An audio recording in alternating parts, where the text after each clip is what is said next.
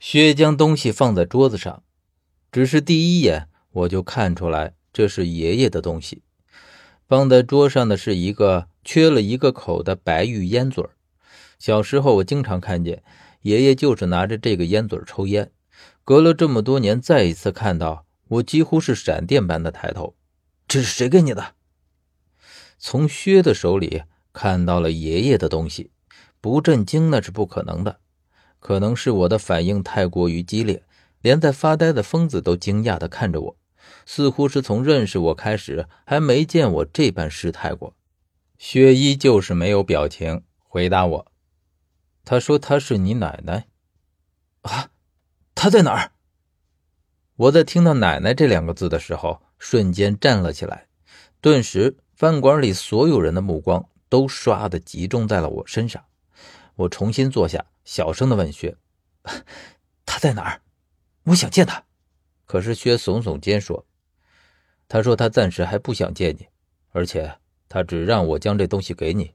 他在哪里，我也不知道。我和他也是第一次见面。”我激动的情绪就像是突然被泼了一盆冷水一样平复下来。我继续问薛：“那他和你说了什么别的没有？”薛摇摇头。其余的什么也没有，那他的样子你总该知道吧？他看上去比较老，但是人却很精神。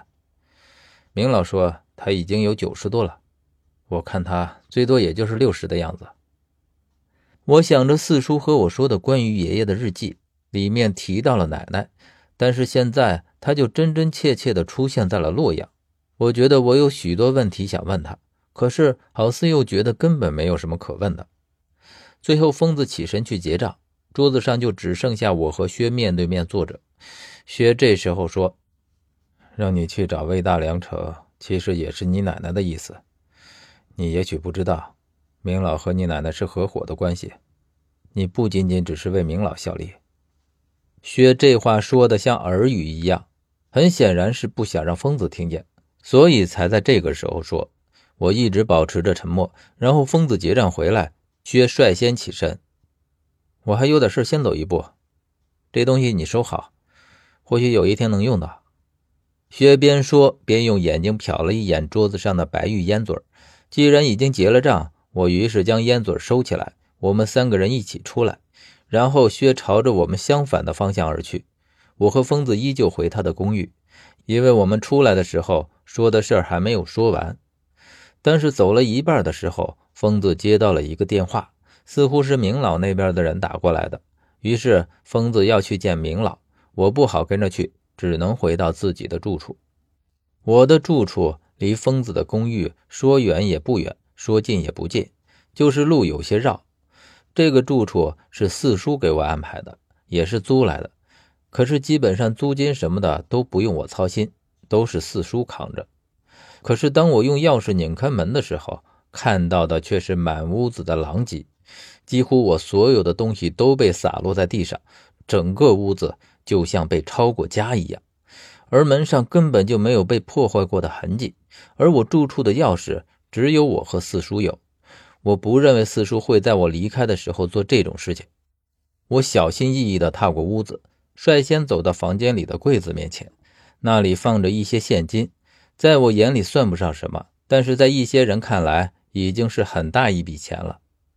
柜子很明显被翻过，抽屉歪歪扭扭的挂在柜子上，而且柜子上的锁也已经被撬开，落在地上。而还在远处，我就看见了抽屉里整整齐齐的一沓钱。我数了数，一分也不少。也就是说，这不是入室盗窃，否则这么多钱不会完好无缺的还放在抽屉里。不是为了钱，那么又是为了什么呢？我快速地将整个屋子扫视一番，整个屋子看起来就像是遭遇了一场龙卷风一样，几乎每一个角落都被翻腾过。很显然，这个人找得很仔细。可是他在找什么？我这里面除了钱之外，就再也没有贵重的东西了。最后，我的目光集中在了书桌上，我看见黑色的日记本被丢在书桌上，而且翻开着，上面可以清楚地看到。被撕过的痕迹。自从到了洛阳之后，我有记日记的习惯，而且就连很多小时候的事儿，我都将它们一篇篇的补在了上面。我大致看了看，被撕去的大多都是我小时关于爷爷的一些记忆，比如他回忆人形翡翠的事儿，他诈尸的事儿，以及父亲死亡之后说的怪话。反倒是我后来的日记都完好无损，只是翻到最后一页的时候，我看到了别人的笔记，在最后一篇日记的后面，一个很潦草的字体写着一句话：“要你三更死，谁敢留人到五更？”